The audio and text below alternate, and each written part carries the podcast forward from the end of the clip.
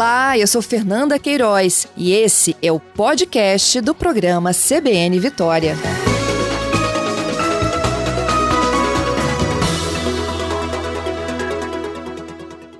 Bom dia, secretário.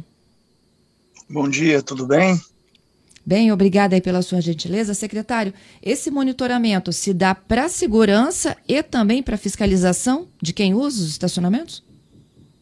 Não, nós estamos focados ali na segurança né, do usuário, né? Então, assim, ele não tem leitura de, de OCR, de placa, para fazer controle do, da utilização do pagamento ou não. Então, ela é focada mesmo na via para segurança dos usuários. Então, ela tem um sistema de gravação, é monitorado 24 horas lá pela guarda, essas câmeras. Então, assim, além do horário de funcionamento do rotativo, fora do rotativo também ela mantém em funcionamento.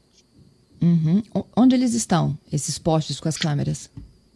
Bom, nós temos na Praia do Canto, em várias avenidas, Aleixo Neto, Chapuprevô, na Rio Branco. Temos também em, no centro, Santa Lúcia, temos em Bento Ferreira, são várias ruas, né? São 120 câmeras que nós conseguimos conectar. Tem alguns problemas aí de rede de fibra ótica, entendimento entre a empresa e, a, e o município em relação à questão das câmaras, mas nós chegamos aí a concluir essas 120 câmaras agora que estão totalmente em operação. Uhum. Esses pontos escolhidos têm a ver com o maior índice aí de furtos, roubos? É, quando foi feito o projeto básico lá do sistema rotativo, ele criou lá um parâmetro para você escolher é, as câmaras, é, aonde tem as vagas do rotativo. Então, assim, é, você aproveita, na verdade, o sistema do rotativo e coloca as câmeras que você aumenta também a sensação de segurança na cidade. Né? Essa é uma primeira fase. Aí agora nós vamos estudar uma segunda fase de ampliação de mais câmeras pela cidade. Uhum. E para quais bairros elas vão migrar?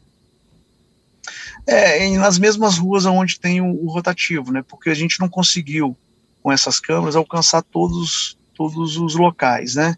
Então, a partir desse momento, a gente é, continua aí em campo, vendo, verificando os melhores pontos, porque você também tem pontos que tem o Metrovix, as redes de fibra ótica da prefeitura, onde que está mais próximo, onde que você lá lança uma emenda de fibra para alcançar esse ponto, é, a parte de alimentação de energia. Então, a gente agora continua ainda fazendo diagnóstico, fazendo um levantamento na cidade para ver os melhores pontos para a gente fazer essa ampliação de câmeras.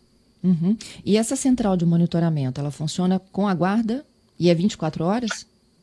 Isso, ela fica lá, ela, esse sistema ele, ele vai até a guarda, lá tem uns monitores, então ele fica operando 24 horas e, e também tem a gravação do sistema, né? Qualquer ocorrência, a Polícia Civil pode solicitar junto à prefeitura a, a imagem para verificar aí a questão do fato ocorrido. Uhum. O secretário, a implementação dessas câmeras é da concessionária que explora o serviço de, do parquímetro ou é da própria prefeitura? É, na verdade, ficou o entendimento que ela, ela faz a instalação e a gente fornece os pontos de fibra, né? Por isso uhum. que a gente uhum. tem que é, fazer esse diagnóstico aonde que existem os pontos da Metrovix ou próximo para a gente fazer esses links, entendeu? E a manutenção cabe também à empresa. Então, assim, os ajustes das câmeras, quando ela sai de foco, ela tem que ir lá e colocar o foco novamente. Se ela pagar, tem que comunicar à empresa, a empresa tem que restabelecer a comunicação da imagem. Então é, é, ficou uma questão assim um pouco híbrida, né? Ela faz a instalação e dá, a gente fica no monitoramento e ela dá manutenção no caso necessário.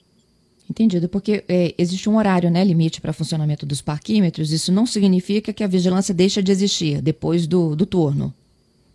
Não, porque como ela já está instalada, a gente o que otimiza o uso dela. Então ela está lá filmando lá durante 24 horas, né?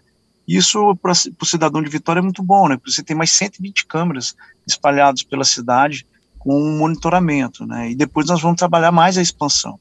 Quanto mais câmeras que a administração pública puder ter, é melhor, né?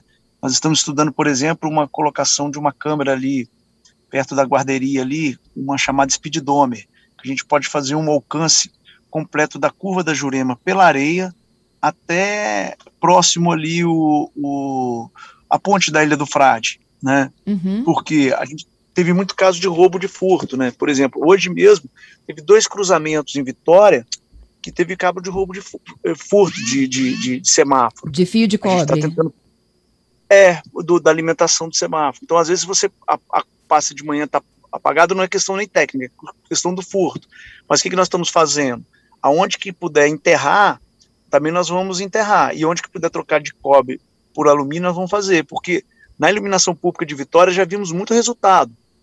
Nós acendemos mais de 700 pontos de iluminação de que foram furtos de, de cabo, né?